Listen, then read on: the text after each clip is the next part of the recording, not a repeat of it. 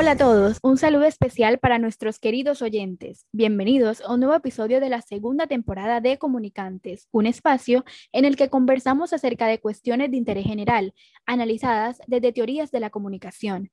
El tema de hoy es medios tradicionales versus medios actuales alternativos, la voz de las nuevas generaciones en la lucha social.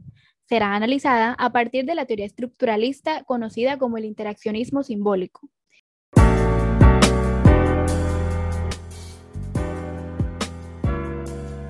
Antes de iniciar, demos una bienvenida a nuestros participantes el día de hoy. Ellos son Alejandra Santiago, Shadia López, Wilfran Castillo y quien les habla, Natalie Romero. El episodio estará dividido en dos partes. En un primer momento, se realizará una entrevista a una invitada especial. El segundo es un conversatorio entre todos los participantes a propósito del tema principal de este episodio, en el que dialogaremos sobre cuál es nuestra perspectiva y posición frente a los medios actuales y tradicionales. Lo que se viene será interesante, así que te invito a acompañarnos y disfrutar de este episodio. Comunicantes.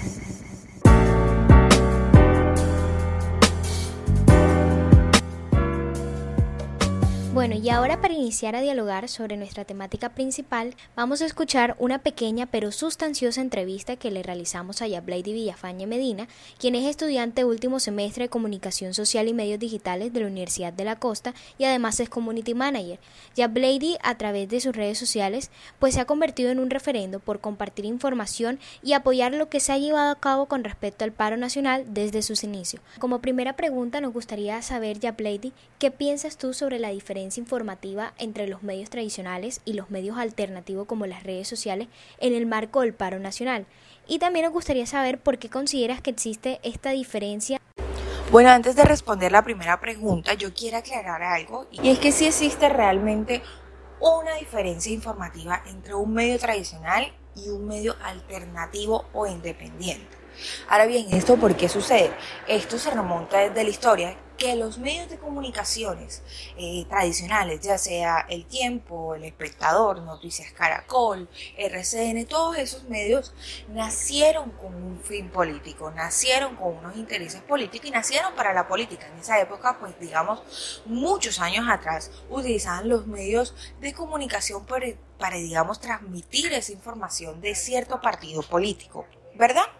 Entonces, partiendo desde allí, los medios tradicionales, a pesar de que han evolucionado con el paso del tiempo, tienen que responder y todavía tienen que seguir respondiendo a esos intereses políticos, a esos políticos que aún siguen sosteniendo ese medio de comunicación, a esos empresarios, a esos banqueros, a esas personas de, eh, digamos, apellido renombre, que al final de cuentas están inmiscuidas en la política. Entonces, eso es lo primero que hay que aclarar para poder partir de allí. Luego, hay que explicar qué es lo que está sucediendo actualmente en Colombia, precisamente con el paro que ya lleva, pues digamos, casi un mes completo de protestas, ¿cierto? Entendiendo de que aún tienen que responder por esos intereses políticos, la información que nos van a mostrar a nosotros no es la 100% real. ¿En qué sentido voy a eso? No es que no sea verdadera, no. Es que al final de cuentas a todas las personas, a todos los usuarios, a todos los habitantes, nos manipulan información. A conveniencia, claro está, pues digamos de una agenda setting, de esos intereses que hay de las personas que están, eh, pues digamos, invirtiendo, que sostienen ese medio de comunicación, ¿cierto? Continuando, nos gustaría saber quiénes crees tú que han sido los principales líderes en esta lucha social y por qué. Siento que los jóvenes son los que se han tomado la vocería, que han tomado la autoridad, la batuta de esta importante lucha que al final de cuentas nos beneficia a todos. Porque aunque muchas personas, pues en el caso la generación de nuestros papás, no lo quieran ver, porque hay muchos papás que están cegados, pues claro, obviamente le siguen creyendo lo que íbamos hablando, esos medios tradicionales, confían solamente en eso y no.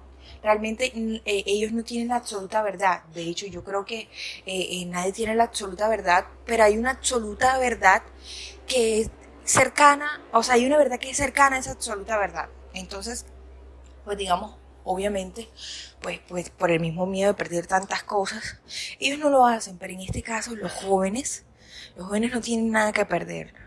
Los jóvenes creo que, que del nacimiento, desde, digamos, desde que nuestros papás nos traen este mundo, ya nosotros no tenemos nada, porque es que realmente a nosotros nos ha costado mucho tener cada una de las cosas que tenemos, nos ha costado mucho salir adelante, nos toca trabajar sudarla para poder pagar una carrera universitaria, nos toca que vender qué tal cosa, nos toca incluso improvisar a ver si de pronto un emprendimiento me ayuda a salir adelante, de pronto un negocio que monte me ayuda al menos a ver si aspiro a alguna carrera. Entonces realmente los jóvenes no tienen absolutamente nada que perder. Los jóvenes ya lo perdieron todo.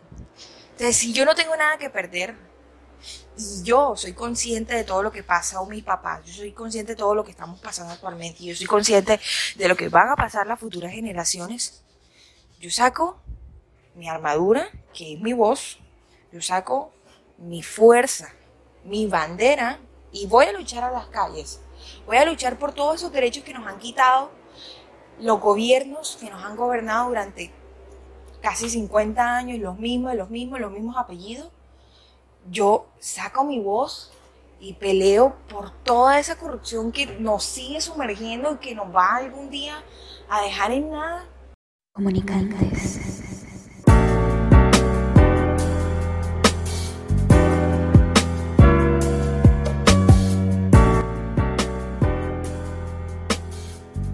Agradecemos a Yal Blady por concedernos esta entrevista y tomar unos minutos de su tiempo. Y bueno, uno de los puntos que ella daba son muy importantes es los medios de comunicación tradicionales y los medios de comunicación digitales.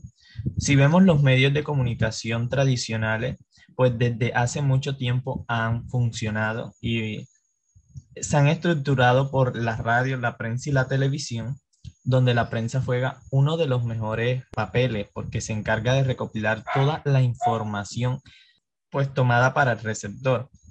Estos papeles muy importantes se juegan porque la prensa es la que se encarga de sacar las ideas o sacar los puntos más relevantes. Si vemos en el siglo anterior, en el siglo XX, vemos cómo la prensa lanzaba esa información y querían que esa información fuera muy importante, donde el receptor se hiciera una película, armara lo que estaba pasando, aunque no lo pudiera ver.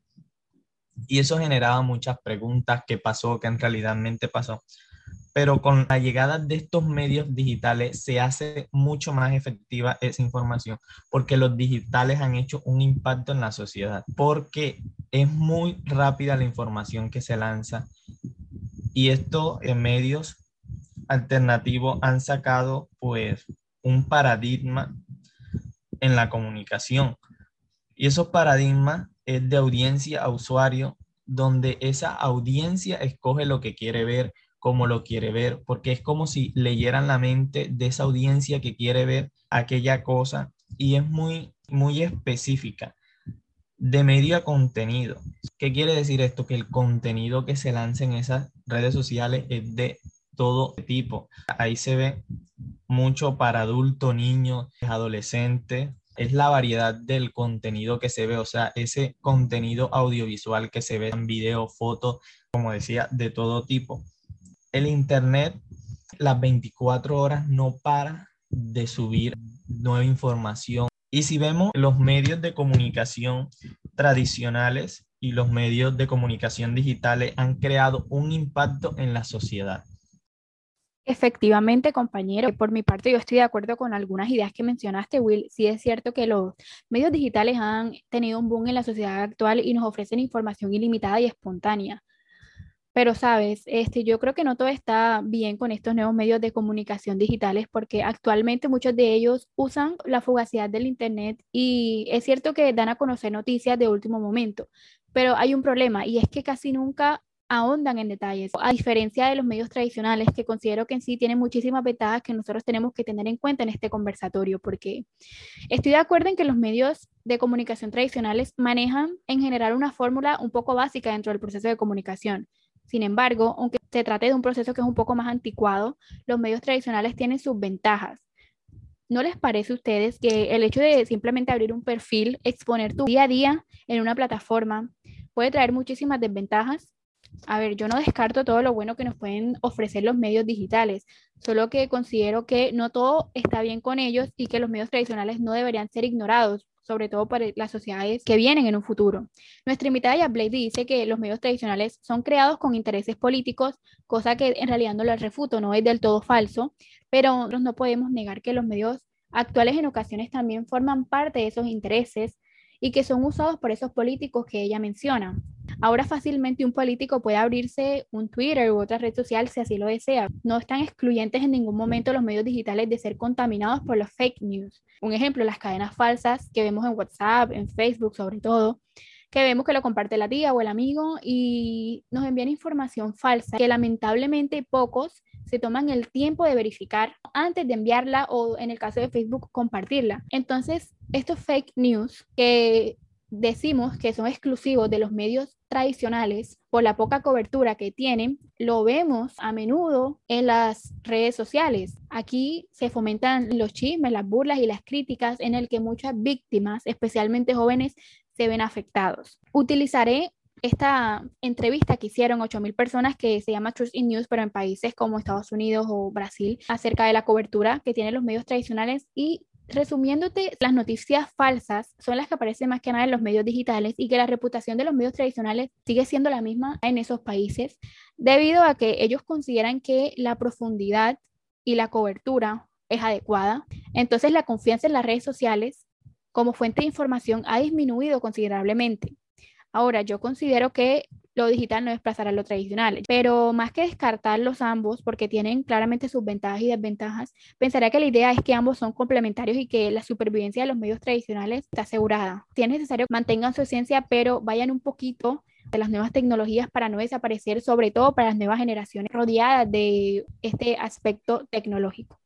Así es, concuerdo contigo en algunos puntos, Nati, de que las redes tienen aspectos negativos, como mencionaste, pero en cuanto al papel que juegan los medios de comunicación en las redes sociales en la actualidad, yo considero que no podemos negar la importancia que tienen estos como creadores de contenido. Además de que con la llegada de nuevas plataformas digitales como Twitter, Instagram y Facebook, nos han proporcionado espacios de expresión. Si hablamos de la crisis económica, social y sanitaria que está viviendo el país actualmente, las redes sociales han sido un excelente canal de comunicación directo para informar lo que está sucediendo a nivel nacional e internacional. También para darle visibilidad a estos hechos que en los medios tradicionales se han ocultado tergiversado y que de alguna manera le han brindado poca cobertura a este problema. Estas plataformas han permitido la publicación y la transmisión de eventos en tiempo real de lo que está sucediendo en las calles, en las manifestaciones, de los abusos de la fuerza pública y también cómo estos medios han servido para hacer denuncias ciudadanas, ya que de alguna manera nos ofrecen más libertad de expresarnos que los medios tradicionales de comunicación. Nos damos cuenta de lo activos que estamos siendo, que tenemos dudas e inquietudes y que buscamos respuestas inmediatas. Sobre todo, que tratamos de informarnos por distintos canales a través de las redes sociales.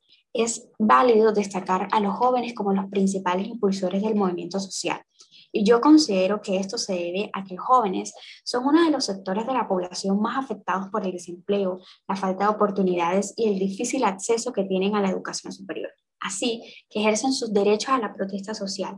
Así es, la verdad es que estoy de acuerdo con todo lo que hemos comentado. De hecho, el análisis del que hablamos me recuerda mucho a la teoría del interaccionismo simbólico, porque justamente es un tema que se relaciona con respecto al sentido de la acción social, desde claramente la perspectiva de los participantes, y especialmente con una de las propuestas de esta teoría que afirma que la identidad se construye principalmente a través de la interacción teniendo esta última, es decir, la interacción, siempre un significado, siempre tiene un sentido social. En palabras más sencillas, que depende de nuestra capacidad para dar sentido tanto a los fenómenos individuales como sociales. Por esto es que el lenguaje en realidad no es un instrumento que nos muestra fielmente la realidad, porque no existe una verdad absoluta, así como lo comentaba nuestra invitada, sino que más bien es una forma de manifestar las actitudes, las intenciones y sobre todo las posiciones del hablante. Aterrizando en la realidad que se está viviendo aquí en Colombia, la verdad es que el lenguaje es también un acto social, que a partir de este construimos esa realidad que deseamos según la perspectiva de cada quien.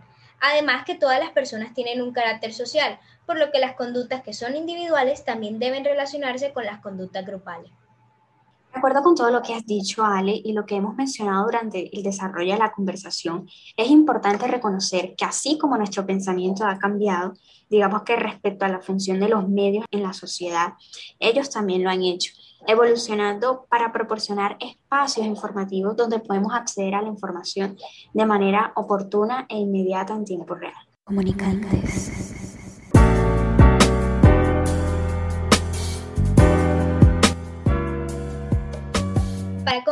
Debemos entender que la diferencia que existe entre los medios de comunicación tradicionales y alternativos se da principalmente por sus entes de control y sustento, es decir, quienes manejan estos.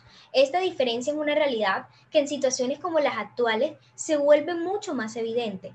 Las redes sociales tienen una gran influencia por su inmediatez, pero siempre podemos correr el riesgo de encontrarnos con noticias falsas. Por eso debemos ser muy selectivos y críticos con la información.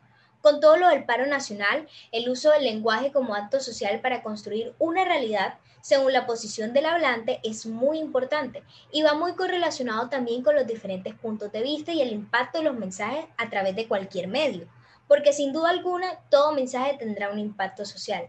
Está en cada quien decidir cuál quiere que éste sea, si queremos que éste nos acerque más a la realidad o nos aleje de esta.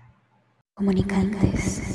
De esta forma cerramos el episodio de hoy. Recuerden que les habló Natalie Romero, Tadia López, Wilfran Castillo. y quien les habla Alejandra Santiago. Los invitamos a que sigan conectados con comunicantes. Adiós. adiós. Adiós. Adiós.